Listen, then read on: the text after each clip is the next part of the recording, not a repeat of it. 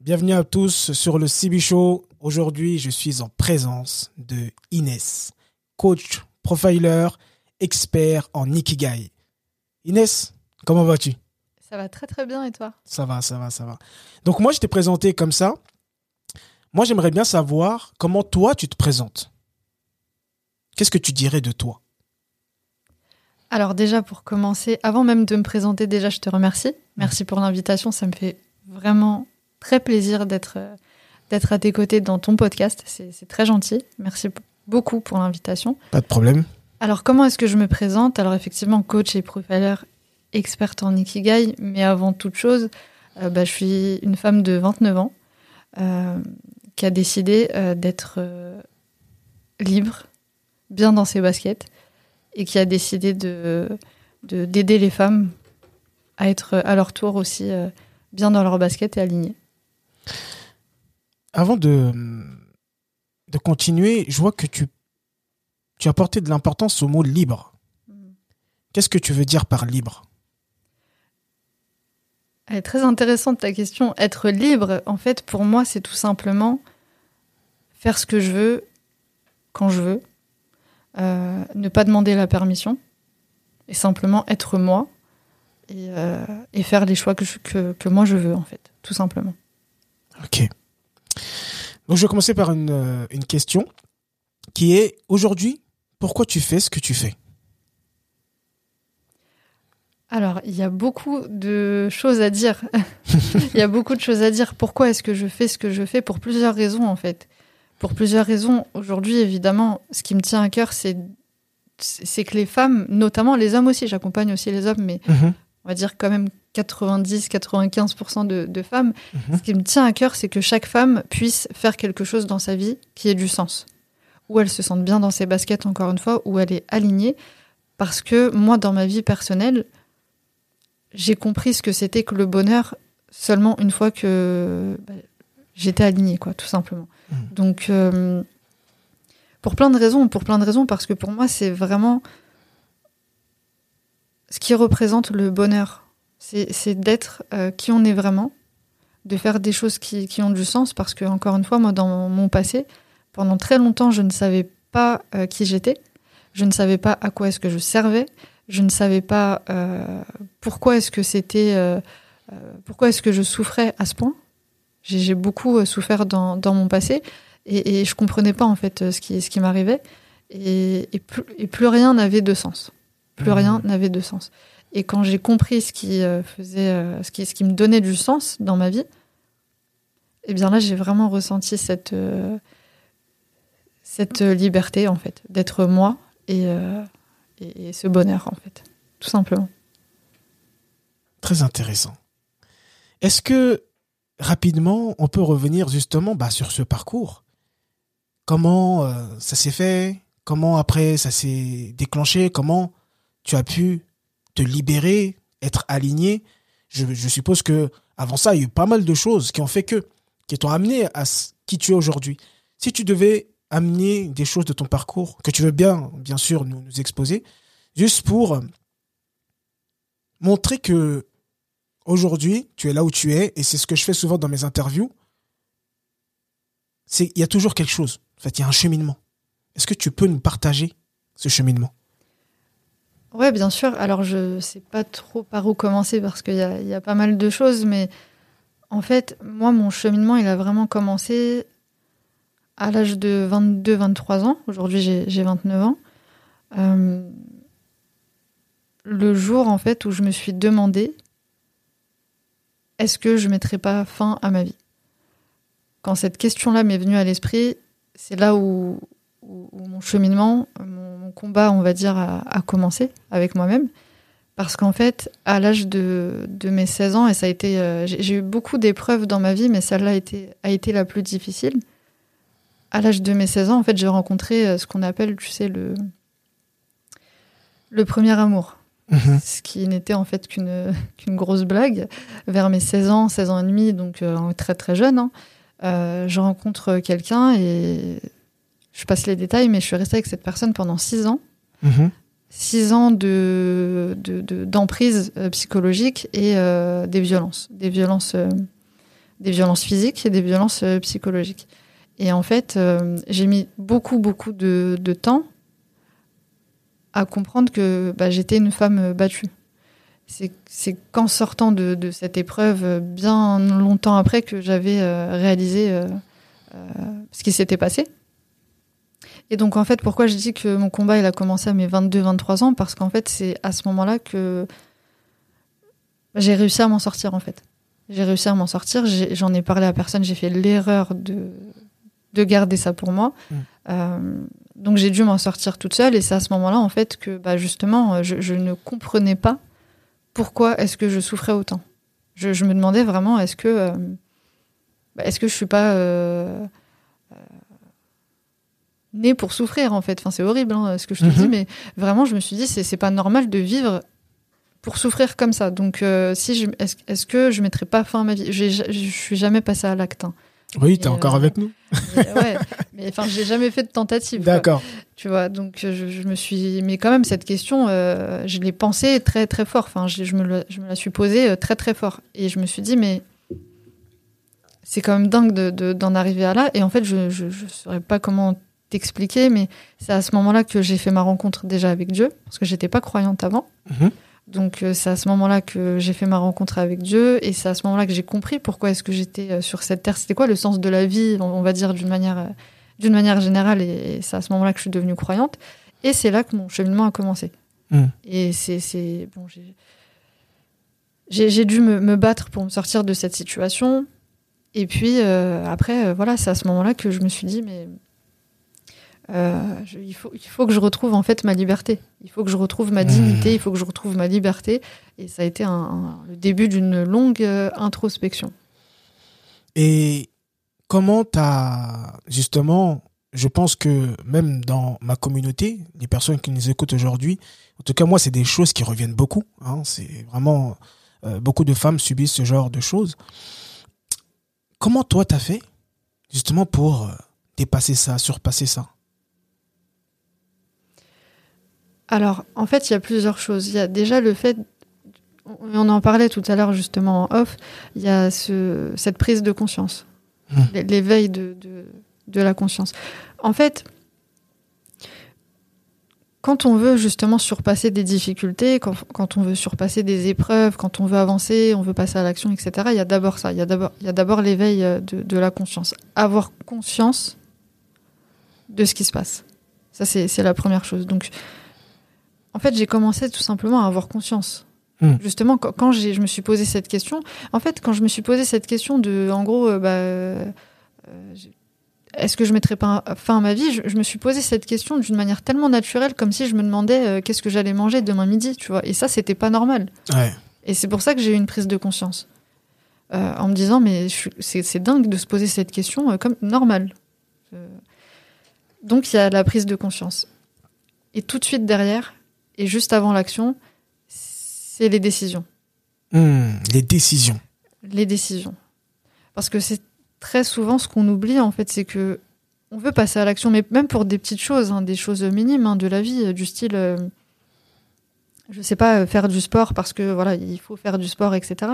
Euh, on, on, pense que si on dit, bah, à partir de lundi, je fais du sport, ça, ça suffit. C'est pas une décision comme moi je, l'entends quand je parle de décision. Ici, je parle de décision ferme, de décision engageante, d'une décision en fait qui, tu, le sais d'avance, si tu ne respectes pas cette décision, si tu ne respectes pas cet euh, engagement, tu sais que ça aura un impact euh, considérable sur ta vie. Mhm. Je parle de ce genre de décision. Mhm. Et à ce moment-là, moi, dans, dans, dans ce cheminement-là, quand je me suis posé cette question, quand je dis qu'une décision a suivi derrière, c'est que je me suis dit, ok, là, je décide de reprendre ma vie en main. Parce qu'en fait, j'ai pas envie de mourir. En fait, il y a des gens qui m'aiment, il y a des gens autour de moi, il y a ma famille. Enfin, j'étais pas seule en réalité. Hmm. Donc, j'ai pris la décision ferme, engageante à ce moment-là de me battre, de me dire, ok, moi aussi, en fait, j'ai le droit de,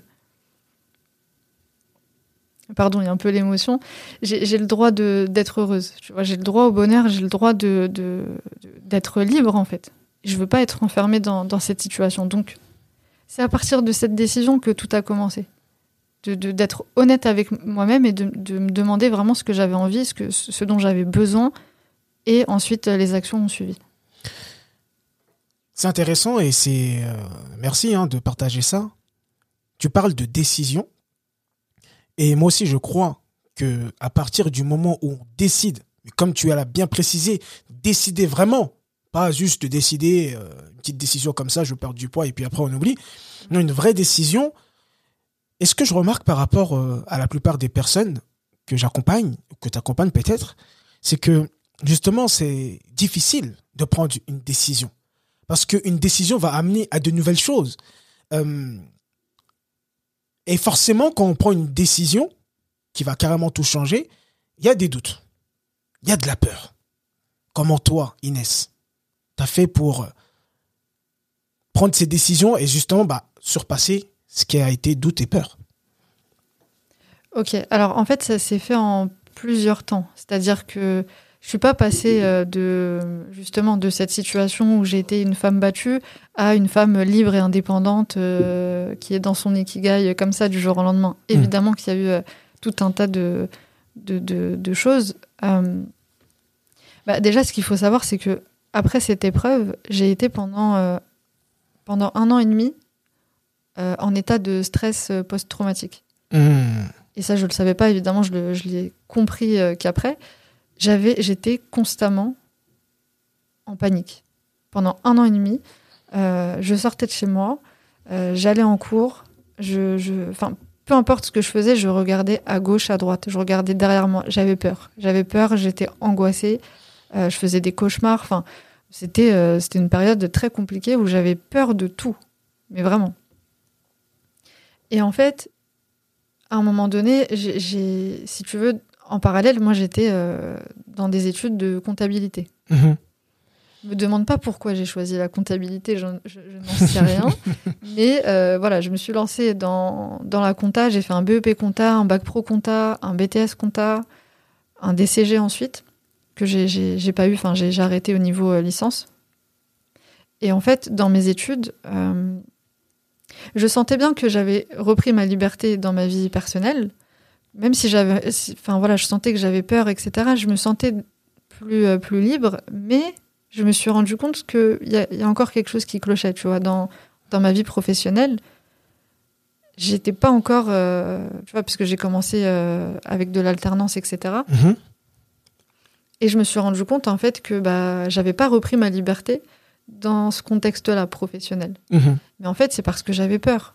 J'avais surpassé tellement de choses avant que c'était difficile pour moi de, de, me lancer, tu vois, de, de, de vraiment changer de vie euh, complètement. Mm. Donc vraiment, ça a été des étapes. Et la première étape, justement, pour surpasser euh, toutes ces peurs, ces doutes, etc., c'est d'être honnête avec soi-même, en fait. C'est à un moment donné d'être capable de faire ce, cette introspection, ce voyage. Euh, pour faire connaissance avec soi-même. C'est le meilleur des voyages d'ailleurs. C'est un voyage formidable. Euh, donc c'est, il faut être capable de se poser et de, de, faire cette introspection. Mais pour faire cette introspection, il faut être honnête. Et être honnête, c'est vraiment se, se, se regarder dans, dans, la glace et se dire, OK, euh, de quoi est-ce que j'ai peur? Pourquoi est-ce que j'ai peur de ça? D'où, d'où est-ce que ça vient? Euh, et, et, se questionner en fait comme ça, mais sans culpabiliser. Mhm. Être honnête avec soi-même, avec bienveillance, tu vois. Euh, c'est pas être honnête avec soi-même et, euh, culpabiliser. Mhm. Et de se dire euh, pourquoi j'ai pas fait ci plus tôt, pourquoi j'ai pourquoi j'ai perdu 10 ans de ma vie, 6 ans de ma vie, je, suis, je suis une merde, je suis nulle, etc. Parce que très souvent, c'est ce qu'on fait. Mais être honnête avec soi-même, avec bienveillance. Mhm. Tu vois? Et c'est comme ça, en fait, qu'on commence à, à comprendre ses peurs et à, et à, en sortir, en fait. Enfin, pas en sortir complètement. On, continue toujours d'avoir peur. Et heureusement. Mhm. heureusement. Mais, euh, mais voilà. Je sais pas si j'ai répondu à ta question. Non, tu as, très bien répondu. Et euh, aujourd'hui, toi, tu es euh, dans ton Ikigai. avant ça, tu as, fait un travail. Étais, quand tu as fini tes études, qu'est-ce que tu as fait après? Ouais, j'ai été comptable, moi, pendant. Ah, donc tu as été comptable. 7 ans, ah, ok, d'accord. Parce que j'ai forcé quand même. Ah, ok, 7 ans, tu as bien forcé. C'est ça, ouais, j'ai commencé avec de l'alternance quand j'étais en, en, BTS. Et, euh, et ensuite, j'ai continué l'alternance quand j'étais en DCG. Mhm. Et après, j'ai fait un, j'ai eu un premier euh, CDD de 10 mois, puis ensuite un CDI, puis ensuite un autre CDI. Et en fait, euh, bah, je me suis installée dans cette routine. Mhm. Encore une fois, comme je disais tout à l'heure, comme j'étais, euh, je, je- je- je m'en suis sortie dans ma vie perso. Je pensais que tout allait bien. Mais en fait, je me mentais justement à moi-même. Alors que dans ma vie professionnelle, voilà, j'avais ma petite routine de comptable. Euh, j'étais bien payée, euh, un- enfin voilà, un bon salaire euh, en tant que cadre, etc., etc. Donc je me suis dit bon bah voilà, c'est ok. Mais en fait non, tu vois, c'est, j'ai pas détesté mon métier de comptable par rapport justement à mon profil travaillomane et tout ça, ça, ça correspond. Mais ça me passionnait pas du tout. Je trouvais aucun sens en fait à, à ce que je faisais. Le matin, je me levais, j'étais pas du tout enthousiaste à l'idée de, de, de- d'exercer ce métier quoi. Mhm. Donc euh, ouais, pendant euh, sept ans. Sept ans. Et euh, alors, je suppose, euh, qu'est-ce qui s'est passé après ces sept ans? T'as eu un déclic? Qu'est-ce qui a fait euh, que t'as tout, euh, t'as basculé en fait? En fait, ça a été un, un- un enchaînement de déclics. Comme je te disais, d'abord, il y a ce côté où euh, euh, voilà, je me suis rendu compte que euh, bah, je voulais pas faire ça toute ma vie. En fait, je me, en fait c'est des questions. hein. Et on finit, on n'arrête jamais, en fait, de Mm, se mm. poser des questions, de faire des, des introspections, c'est hyper important. Et en fait, c'était une question juste, euh, bah, est-ce que tu te vois faire euh, comptable toute ta vie? Et tu vois, automatiquement, c'était non. Genre, euh, genre, euh, non, c'est mort, quoi. oh, T'as été honnête avec toi-même. ah ouais, ouais. Et, mais après vient la question, bah alors tu fais quoi? Et là, ça devient effectivement compliqué. Et donc, et en, en fait, ce qui s'est passé, c'est que dans ma vie personnelle, justement, tout mon entourage a commencé à m'appeler la coach. Parce que je suis ce genre de personne qui, quand tu as un problème, euh, et d'ailleurs, ça m'a été reproché hein, par des copines à moi qui me disaient Mhm. euh, Mais tu es tout le temps en train de, de- de vouloir passer à l'action, trouver des solutions, alors que des fois, on a juste envie de. du- on a juste besoin d'une épaule pour pleurer. Tu vois Mhm. moi, je sais pas faire ça. Je suis un peu euh, rigide sur les bords, mais je sais pas. C'est pas que j'ai pas d'empathie, au contraire, j'en ai beaucoup. Mais ma manière d'exprimer mon empathie, elle est très différente de certaines personnes, tu vois. Mhm. Mhm. Donc, je, je, je suis ce genre de personne, de, quand, quand t'as un problème, c'est genre, bah, ok, euh, alors qu'est-ce qu'on fait maintenant? C'est quoi la situation? Explique-moi la situation. Mhm. Ok, c'est quoi l'option 1 C'est quoi l'option 2 C'est quoi l'option 3 C'est quoi la meilleure? Comment on fait? Plan d'action Action, tu vois. C'est très, très fluide dans, dans ma tête par rapport c'est à pas, ça. on reste pas euh, à réfléchir, à trop, trop. Ok. On prend un, un petit temps d'introspection, etc. Mais au bout d'un moment, voilà, si Oui. tu veux te- t'en Voilà. sortir de, de ça, faut, faut passer à l'action. Voilà, e- e- exactement. Et, et je pense que, en fait, c'est parce que pour moi, par rapport à l'histoire que j'ai vécue, par rapport à d'autres choses aussi, euh, j'ai- j'ai- c'est vrai que j'ai eu cette force de, de résilience assez rapidement. Mhm. Euh, tout de suite, en fait, euh, quand il y a un problème ou une épreuve, c'est tout de suite, on, on analyse la situation et on passe à l'action. Mm. Et donc, euh, et donc, en fait, voilà, mon entourage a commencé à m'appeler euh, la coach, sans trop savoir ce que ça voulait dire en réalité. hein. Mhm. Euh, et c'est vrai que bah, petit à petit, comme ça, bah, c'est vrai que c'est un métier bah, qui, qui m'attirait pas mal. Je me disais, ouais, c'est vrai que je, je me vois bien accompagner des gens et, et les aider. Au début, c'était pas pour trouver leur voie. hein. Oui. Spécifiquement, au début, c'était juste les, les accompagner, les guider euh, pour qu'ils avancent dans leur vie, etc. Parce que je, je, je constatais que ça marchait bien euh, dans, dans ma vie en fait euh, personnelle avec, avec mon entourage. Mhm. Et donc, aujourd'hui, c'est quoi, toi, ton Ikigai, c'est quoi? Qu'est-ce, Comment tu le définirais? Comment, Qu'est-ce que tu dirais là-dessus? Maintenant que je pense, bah, tu te connais plus et t'accompagnes déjà des gens dans ça. C'est quoi ton Ikigai? Mon ikigai, il est très simple. Mon ikigai, c'est d'aider les femmes à trouver leur ikigai. C'est vraiment, moi, ce qui me fait euh, vibrer aujourd'hui, ce qui m'anime, c'est, euh, comme je le disais en introduction, c'est que chaque femme puisse être alignée, Mm. puisse trouver euh, un métier où elle trouve du sens. Et pas forcément que dans le métier, tu vois, c'est le fait de trouver sa voie personnelle comme professionnelle, de trouver des choses qui ont du sens pour elle, qui, qui correspondent à, à ses valeurs, en fait, tout simplement. Et, euh, et être libre de faire ce qu'elle a envie de faire, tu vois, et d'être bien dans ses baskets. Mm. Mon ikigai, c'est l'alignement, tu vois, c'est être aligné. J'aime bien ce, ce terme l'alignement et souvent ça revient dans les podcasts que je fais. Qu'est-ce que toi t'entends par alignement? Alignement, ça veut dire qu'il ne doit plus y avoir de différence entre qui tu es et ce que tu fais. Hmm. C'est. Tu te connais, tu sais qui tu es, et tout ce que tu fais dans ton quotidien. Alors attention, ça veut pas dire que tu n'as pas le droit à l'erreur. Ça veut pas dire que tu n'as pas le droit de dévier parfois de tes valeurs ou de. Voilà, ça, arrive à tout le monde, on Mhm. est des êtres humains, évidemment. Mais tout ce que tu fais dans ta vie, ça a du sens. Ça a du sens pour toi, c'est important pour toi, et ça, c'est en accord avec, euh, avec, euh, qui tu es, tout, tout simplement. Hmm. Et, euh, et encore, il y a un autre mot aussi qui, euh, qui, qui me trotte et que tu répètes beaucoup depuis le, le début du, du, du podcast, c'est vraiment ce mot euh, liberté. On a vraiment l'impression que cette, ce mot liberté, en tout cas, est vraiment quelque chose d'important pour toi. C'est une valeur qui est très, très importante. Qu'est-ce que tu peux nous dire sur la liberté? Bah, effectivement, si je le répète beaucoup, tu vois, c'est inconscient, je m'en rends même pas compte, mais c'est que c'est très important pour moi.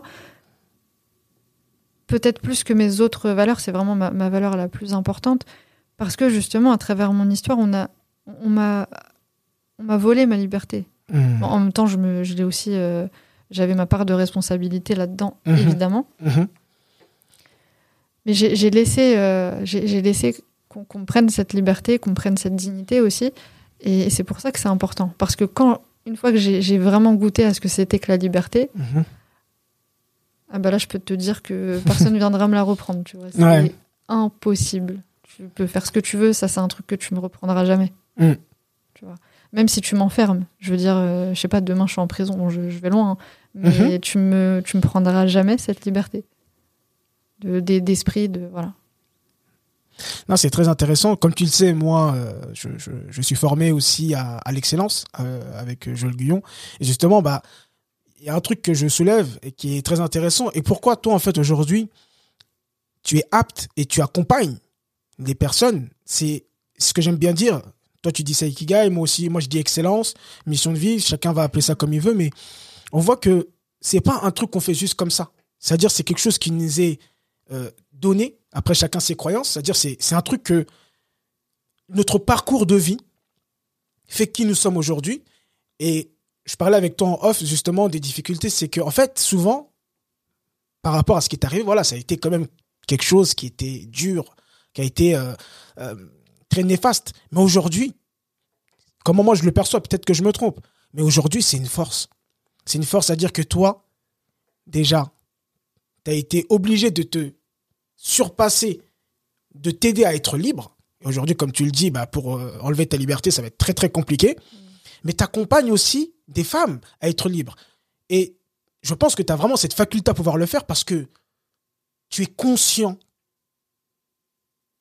de ce qu'est le contraire de la liberté, d'être enfermé. Tu sais ce que c'est, tu comprends, consciemment ou inconsciemment, ça va très vite. Et tu as vraiment cette, ce, ce, ce vouloir, et comme tu le dis, homme, femme, en tout cas, ce qui est très important pour toi, c'est que chaque être soit libre d'être ce qu'il veut, comme il veut, comme il le sent, mais en fait, ton objectif, hein, dans ton aiguille, ce que je vois, ce que je veux renforcer, en fait, c'est cette euh, faculté à pouvoir aider les personnes à être libres, mais une vraie liberté, quoi. Ouais, ouais, ouais, non, mais c'est ça, c'est pour ça que mon, mon slogan, euh, ce que j'écris partout, c'est euh, deviens celle que tu veux être, deviens qui tu veux être. Et ça veut pas dire change, sois quelqu'un d'autre. Ça veut Hmm. dire révèle-toi vraiment, qui t'es vraiment. Et effectivement, tu parlais de, de, mon épreuve. Ça ça a été la plus belle chose qui me soit arrivée. Waouh. Ça peut paraître euh, très bizarre, hein, parce que c'est quand même. euh, voilà, on parle pas de. Mais.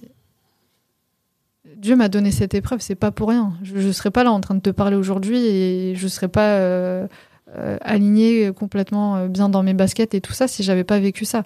Bien sûr que je ne souhaite cette expérience à personne, parce que je peux te dire que c'est euh, très compliqué, mais euh, moi, me concernant, c'est ma vie, c'est mon passé, c'est mon histoire et je l'accepte en fait. Mhm. Il y a eu d'autres choses, encore une fois, et, et j'accepte tout. J'accepte tout parce que Dieu me l'a donné. C'était pour moi me réformer. C'était pour Mmh. moi euh, en tirer euh, une sagesse, tu vois. Mhm. Et c'est ce qui me permet de, justement, aujourd'hui, comme tu dis, de, de vraiment accompagner les, les femmes à devenir celles qu'elles veulent être vraiment.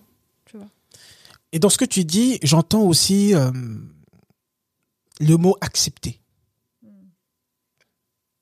Et j'ai l'impression, peut-être que je me trompe, que une des choses qui va permettre aux gens bah, justement d'être libres, c'est d'avoir quand même, à un moment, d'accepter. Est-ce que je me trompe ou... euh, Non, non, c'est c'est complè- complètement ça. L'acceptation, ça fait partie justement de, de, de cette introspection, de, de cette recherche d'ikigai, etc. On ne peut pas être nous-mêmes si. euh, Enfin, on peut pas être complètement aligné nous-mêmes si on ne s'accepte pas. Et quand je dis accepter, c'est vraiment accepter même sa, sa part d'ombre, en fait. hmm, Tu vois, ce côté, moi j'ai plein de défauts, je les accepte. Il y en a que j'ai même pas envie de changer pour te dire. C'est même pas de la prétention, c'est juste, euh, y a, il y a des, j'ai des défauts. euh, à partir du moment où je fais chier personne avec. Bah, des fois, euh, voilà, je- juste je les accepte quoi. Ils sont là, ils vivent, euh, ils sont très bien, et ça me va, tu vois. Donc c'est vraiment s'accepter, accepter euh, l'entièreté de sa personnalité mhm. et donc sa vulnérabilité aussi. Et plus justement tu acceptes ta vulnérabilité, plus tu sais faire preuve de, de, de, de courage. Je ne sais pas si, euh, si, si, si tu l'as vu, peut-être que les gens nous- qui, nous, qui, vont nous, enfin, qui nous écoutent en ont déjà entendu parler, c'est euh, Brené Brown, le pouvoir de la vulnérabilité, euh, qui a fait une vidéo sur YouTube, le pouvoir Mhm. de la vulnérabilité, et elle parle de ça, et ça c'est quelque chose qui me touche énormément, parce que ça me parle, c'est le fait de justement euh, ne pas avoir peur, bah, d'avoir peur, tu vois, d'avoir peur, d'avoir honte, d'avoir triste, Hmm, d'être vulnérable en fait, parce que c'est quand tu exprimes ta vulnérabilité, quand tu exprimes ton, ton moi, euh, qui tu es, et bien c'est là que tu fais preuve de courage, et c'est là que tu es Mm. authentique, et c'est là que tu brilles et que tu vis ton ikigai, tu vois. Et la question, bah justement, tu as fini par Ikigai. Pour les gens qui ne savent pas, je, suppose qu'il y a des gens qui euh, ne connaissent pas, c'est quoi l'Ikigai Comment toi tu présentes l'Ikigai C'est quoi l'Ikigai? En fait, l'ikigai, c'est un, c'est vrai que je l'ai même pas, euh, je l'ai même pas défini. C'est tellement simple pour moi. L'ikigai, en fait, c'est un, c'est une philosophie de vie japonaise. Euh, ikigai, ça veut dire la raison pour laquelle tu te lèves chaque matin. Ça veut aussi dire, enfin, on peut le traduire aussi par euh, euh, le sens de la vie, la raison d'être. C'est traduit par pas mal de choses en ce sens. Tout simplement parce que ikigai, en fait, c'est deux kanji, tu sais, les symboles japonais qui sont mis ensemble, donc on peut pas traduire ça par un mot simplement. Si ça renvoie à une idée, à un concept, à une expression. Donc euh, la raison pour laquelle on se lève chaque matin. Et en fait, pour les Japonais, ça consiste euh, simplement à dire qu'on ne peut pas être heureux, on ne peut pas euh, trouver le bonheur si on ne trouve pas de sens à ses actions, si on ne trouve pas de sens à sa vie. Et en fait, euh, pour ceux, qui- ont- en ont déjà entendu parler, euh, de l'ikigai, souvent on pense que c'est une méthode japonaise. Alors qu'en fait, c'est encore une fois un concept qui nous vient des Japonais, mais c'est pas les Japonais qui ont inventé la méthode. Tu sais, les, les- les quatre cercles qu'on voit, donc que je vais énoncer tout à l'heure, Mhm. c'est un, un, un Américain en fait qui a popularisé le terme, et c'est ensuite un blogueur euh, britannique qui a repris le, le terme et qui en a fait la, la méthode euh, du coup euh, des, des quatre, euh, les quatre cercles, hein, le diagramme qu'on voit partout, parce que du coup c'est composé de, de quatre facteurs. Ce dont le monde a besoin, donc la manière dont tu veux contribuer aux autres, ce que tu adores faire, donc ce qui t'anime, ce qui te passionne, ce qui te stimule, ce pourquoi tu es doué. Donc là, pour le coup, c'est l'excellence, c'est euh, euh, ce que tu sais faire de mieux, tes talents, etc., ton plus grand talent. Et euh, le quatrième point, c'est ce pourquoi tu es payé. Hmm. Et donc l'idée, en fait, en tout cas, comment moi j'utilise cette méthode, comment j'ai décidé de l'utiliser dans, dans mes coachings, c'est d'aider les personnes à trouver comment être rémunérées pour faire quelque chose qui les passionne, qui les anime, tout en utilisant euh, leur talent qui pourrait justement contribuer à aider les autres, à- Mhm. à, résoudre un, problème. Tu vois. Donc euh, tout ça, en fait, euh, c'est le, encore une fois le fait de trouver un alignement, de trouver quelque chose qui, qui, qui fait sens et qui correspond euh, à nos valeurs, tout simplement. Est-ce que tu peux rapidement nous expliquer Tu as expliqué il y a quatre cercles. Est-ce que tu peux rapidement, hein, je veux pas trop te, mais un petit peu nous expliquer par exemple ce pourquoi vous êtes doué, qu'est-ce que c'est quoi, euh, ce que le, le monde a besoin. Est-ce que tu peux nous expliquer un petit peu chaque terme, Dé- développer un petit peu. développer un petit peu Ouais. chaque cercle s'il te plaît. Ouais, ouais. Alors, ce dont le monde a besoin, on va commencer par celui-là, ce dont le monde a, a besoin, c'est la manière dont on veut contribuer aux autres. Alors, très souvent, quand on est sur ce cercle-là, quand on voit ce cercle dans l'ikigai, on se dit mais qui je suis moi pour euh, changer le monde? Euh, Ce dont le monde a besoin, j'en sais rien. Tu vois, c'est Mhm. comment est-ce que moi je change le monde, comment est-ce que je contribue, etc. Mais en fait, il s'agit pas de, de, de ça directement. Il s'agit pas de moi, tu vois, j'ai pas pour ambition de changer le monde. Je me lève pas le matin en me disant je vais changer le monde. Mhm. Je vais d'abord changer mon monde à moi. Enfin, je suis en train de le changer. Changer euh, le monde de certaines personnes à mon échelle, tu vois. Mais pas euh, changer le monde. Donc, en fait, ici, ce qui est important à comprendre, c'est que le, le- les Japonais l'ont très bien compris. Euh, c'est un facteur qui est très important pour euh, trouver du sens dans sa vie. On ne peut pas trouver du sens dans sa vie si on ne contribue pas aux autres, si on n'aide pas les autres. Mhm. Quand on aide les autres, on s'aide euh, soi. Quand on fait plaisir aux autres, on se fait plaisir à soi-même parce qu'il y a un sentiment de, bah, d'utilité, tout simplement, de, de- de- d'être une bonne personne, quoi, tout simplement. Mm. Et les Japonais, ils ont un concept euh, qu'on appelle le moai. Euh, en japonais, ça veut dire l'amour de la communauté. Pour les Japonais, c'est un facteur hyper important. Tu ne peux pas euh, trouver du sens à ta vie si euh, si- s'il n'y a pas cet amour pour les autres, en fait Mhm. tu vois.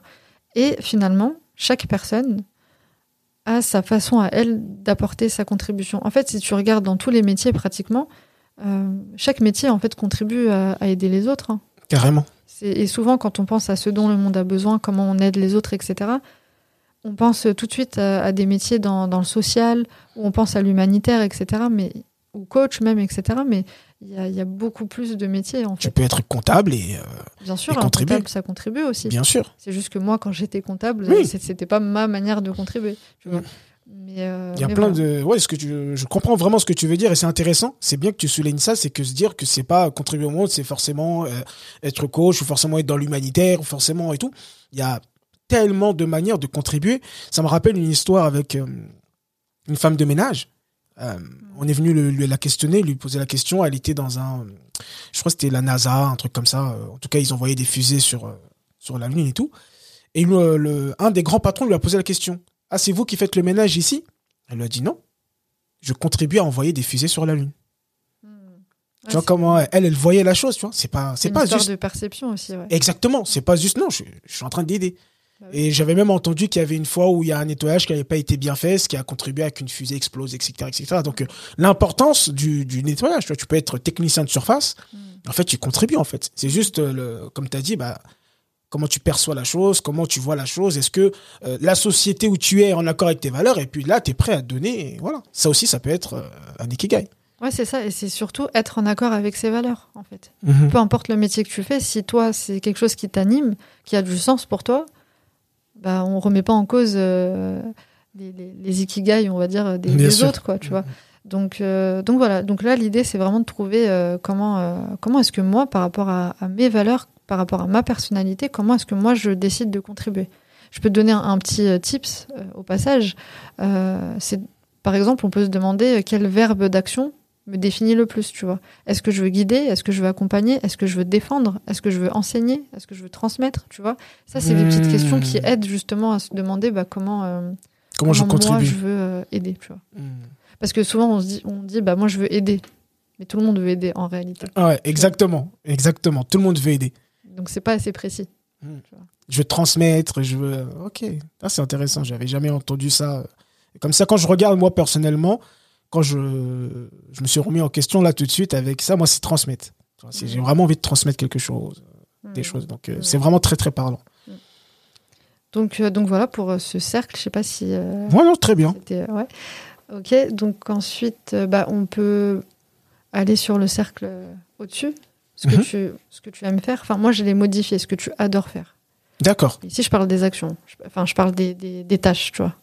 Euh, D'ailleurs, je, je vais revenir aussi sur le mot passion un petit peu, euh, parce que souvent, euh, il y, a- il y a beaucoup de personnes, en fait, qui, qui vont me dire, mais moi, j'ai pas de passion. Ouais, c'est vrai. Il y a rien qui me passionne dans la vie. Mm. tu vois. Ou des personnes qui vont me dire, euh, au contraire, il y a deux catégories, on va dire, euh, qui vont me dire, euh, bah moi, j'ai... J'ai trop de passion, en fait. Il y a- j'aime trop de choses Mm, mm. donc euh, je m'en sors plus. En fait, ici, quand je parle de passion, déjà, je parle pas forcément de celui qui, euh, celui ou celle qui euh, fait du piano depuis tout petit, tu vois, et qui est passionné par le piano, ou celui qui dessine qui est passionné par le dessin. Parce que souvent, on ramène la passion à ce genre de choses, mais en fait, c'est c'est la passion dans le sens qu'est-ce qui qu'est-ce qui t'anime au quotidien, tu vois?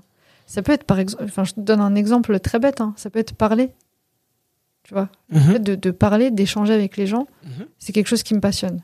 Ok, et d'en parler, c'est quoi qui te, qui te fait kiffer exactement? Est-ce que c'est le, le lien que tu crées avec euh, la personne en face de toi, la connexion, les émotions que tu transmets? Est-ce que c'est plutôt... euh, euh, pardon, c'est est-ce que c'est plutôt euh, le fait de, de débattre, le fait d'argumenter, euh, le fait de, de bien utiliser tes mots, c'est quoi Tu vois, en fait, plusieurs personnes pe- peuvent être animées par le fait de par- juste parler, mais en fait, pour différentes raisons. Et c'est ça qui est intéressant. D'aller creuser un peu. euh, De... Ouais. Donc, vraiment là, se demander, mais qu'est-ce qui m'anime dans la vie? Est-ce que c'est parler? Est-ce que c'est dessiner? Est-ce que c'est, euh, je sais pas moi. Après, effectivement, il peut y avoir d'autres choses, tu vois, comme la danse, euh, La le cuisine. sport, la cuisine, il peut y avoir plein de choses, mais c'est vraiment, tu vois, pas se, pas se limiter à, à- à un hobby, tu vois. Mhm. C'est pas ça, c'est juste moi, qu'est-ce qui me, qu'est-ce qui me donne de l'énergie Ok, C'est ça qu'on va chercher. d'accord. Ensuite, euh, sur le cercle, euh, ce pourquoi, euh, ce pourquoi je suis douée. Mhm. Bah ici, c'est un cercle que toi, du coup, tu connais très très bien aussi. C'est c'est vraiment se demander ici, bah, sur quoi est-ce que je suis douée Quels sont mes talents Quelles sont mes compétences Et ici, on ne parle pas, parce que très souvent, on fait, on fait cette erreur, on ne parle pas des compétences professionnelles. Mhm. Alors, j'ai pas envie de dire qu'on s'en fout, mais presque. Parce qu'au final, c'est pas ce qui nous intéresse le plus. Ici, on parle. D'ailleurs, ça fait quelques années déjà qu'on en parle euh, un peu plus souvent. On parle des, de ce qu'on appelle les soft euh, skills. Oui. Euh, désolé pour cette, euh, cet accent. Euh, les soft skills, en fait, c'est vraiment les, les compétences humaines. On arrête en fait de regarder les compétences techniques, tu vois, mais on, on regarde les compétences humaines. Par exemple, l'empathie, euh, la gentillesse, tu vois, le, le- les choses comme ça en fait. Et ici, on, on se concentre sur ça et on se demande, bah, par, par exemple, on peut s'aider de son entourage, tu vois, et demander à son entourage qui- bah, quelles, sont, euh, quelles sont mes qualités principales. Mhm. On peut poser même plusieurs questions. Quelles sont mes qualités principales Euh, Pourquoi est-ce que tu m'aimes? Pourquoi est-ce que je suis ton ami? Euh, Pourquoi est-ce que tu me demandes conseil? Enfin, ces petites questions, elles sont intéressantes. Mhm. Après, attention, je fais quand même une parenthèse. Ne pas trop se baser non plus sur l'avis de son entourage. Tu vois, quand on Mhm. cherche sa voix, on a tendance à vouloir demander à son entourage dans quel métier est-ce que tu me vois? Tu vois, par exemple, je te parlais tout à l'heure de. D'ailleurs, je fais une parenthèse hein, sur ça. euh, de comment est-ce que j'en suis arrivée à devenir coach. Et je te disais, mon entourage m'appelait la coach, etc. Mais en fait, j'ai écouté finalement mon entourage, parce que je, me suis dit, ouais, ça, pourrait être intéressant. Et au final, quand je me suis décidée à me lancer dans la formation de coach, quand j'ai fait la formation de coach, je me suis rendu compte de ce que c'était vraiment que le coach et le coaching. Mhm. En fait, c'était pas du tout l'idée que moi j'avais du coaching. Et heureusement que quand j'ai fait la formation, ça a été une révélation. Et je me suis Mhm. dit, ouais, c'est exactement ça que je veux faire. Mhm. Il y a plein de personnes de mon entourage, euh, enfin du coup qui étaient dans, dans, dans ma promo hein, quand j'ai fait ma formation, Mhm. qui avaient cette même, id- même idée de ce que c'était que le coaching, à savoir euh, celui qui motive, donne des conseils, etc. Alors que c'est pas forcément ça. Enfin, initialement, c'est pas ça. Euh, et il y a plein de personnes qui finalement euh, bah, se sont dit, bah en fait non, c'est pas ce que je veux faire. Mhm. Et parce que certainement, euh, voilà, quand on écoute finalement son entourage et qu'on se renseigne pas bien sur nous ce qu'on veut, on peut se tromper Mhm. parce que l'entourage a une certaine perception de nous. Tu vois, par exemple, euh, bah, ta mère, elle a une perception de toi en tant que fils, ta sœur, elle a une perception de toi en tant que frère, Mhm. ton ami en tant qu'ami. Donc déjà, ils n'ont pas les mêmes perceptions. Tu vois. Carrément. Moi, je sais qu'il y, a- y a une, une des filles que, que j'accompagnais euh, qui m'a dit, tiens, je vais demander quand même à mon entourage par curiosité. Je prends pas en compte, mais juste pour voir un peu ce qu'il en ressort. Mhm. Et, et- et elle me dit, je vais, je vais poser la question. Et, et la, la séance prochaine, elle me dit, euh, j'ai posé la question à mon entourage et ils sont complètement à côté de la plaque. Et donc, euh, on, on rigole Mhm. et je lui demande bah, pourquoi? Et elle me dit, mais en fait, j'ai l'impression euh, ils me connaissent pas quoi. Ils m'ont sorti infirmière, euh, assistante sociale, euh, alors que c'est pas du tout ce que j'ai envie de faire. Mais elle l'a su parce que elle était déjà dans ce processus de d'introspection. On était en Mhm. train de travailler dessus. Mhm, mhm. Mais elle, me disait justement, elle aurait pu passer, euh, elle, elle aurait pu écouter son entourage parce qu'elle elle savait pas, tu vois. Enfin, voilà. Donc, bref, parenthèse parce que c'est intéressant, tu vois. Non, c'est intéressant, il n'y a pas de problème. c'est- vraiment intéressant. C'est intéressant de se demander, du coup, euh, quelles sont mes compétences, etc., de se servir de son entourage, parce que l'entourage peut justement voir des choses que nous, on ne voit pas, qu'on Mhm. banalise, etc. C'est très important, mais euh, ne pas demander directement la solution euh, à son entourage. Quoi. Du coup, si j'ai telle qualité, c'est quoi mon, mon métier? Personne, personne ne sait mieux que nous ce qu'on veut, Mhm. en fait. Voilà, c'était pour, pour euh, Très belle parenthèse. C'est vraiment une bonne précision. Et puis du coup, pour terminer, bah, il reste le cercle, ce pourquoi je suis euh, payée, Mm. pour être payée. Et du coup, ici, bah, l'idée, c'est simplement, euh, euh, enfin simplement, c'est pas si facile justement, mais c'est de, de combiner en fait tous les éléments qu'on a vus précédemment, les, Mhm. les- les cercles précédents, et voir comment comment monétiser les choses en fait, tout simplement. Mhm. Et si on le veut, si on, on- c'est un choix aussi, Mhm. vois, de vivre de sa passion, de ce qui nous anime, etc. Est-ce que euh, ça, c'est euh, c'est possible? C'est-à-dire de vraiment euh, bien combiner le cercle et vraiment d'arriver à ce truc où je peux euh, vivre de ça? Bien sûr que c'est possible. À partir du moment où tu le décides, euh, c'est possible. Tu sais, des fois, on, on tombe sur des choses euh, qui, au premier abord, euh, bah, ça, ça ne renvoie à aucun métier existant. Mhm. Tu vois? Et on se dit, mais comment est-ce que moi je peux vivre de mon activité Enfin, t- cette activité n'existe même pas déjà, tu vois. Et, et- mais en fait, euh, je- moi, ce que je dis, c'est que t'es t'es pas obligé de trouver un métier existant. Tu peux créer ton métier. Enfin, je veux dire, coach en ikigai, euh, c'est- pas commun, tu vois. Mhm. C'est- moi qui ai décidé de m'appeler comme ça, en fait. Mhm. Donc, euh, Tu, es, tu es libre de, euh, de t'appeler comme tu veux. toujours la- voilà, toujours la liberté. Donc, euh, euh, on, peut, euh, on peut créer son métier. Je, je te donne un, un exemple. Euh, tu sais, on voit depuis, euh, depuis un certain temps le, le terme de facilitatrice.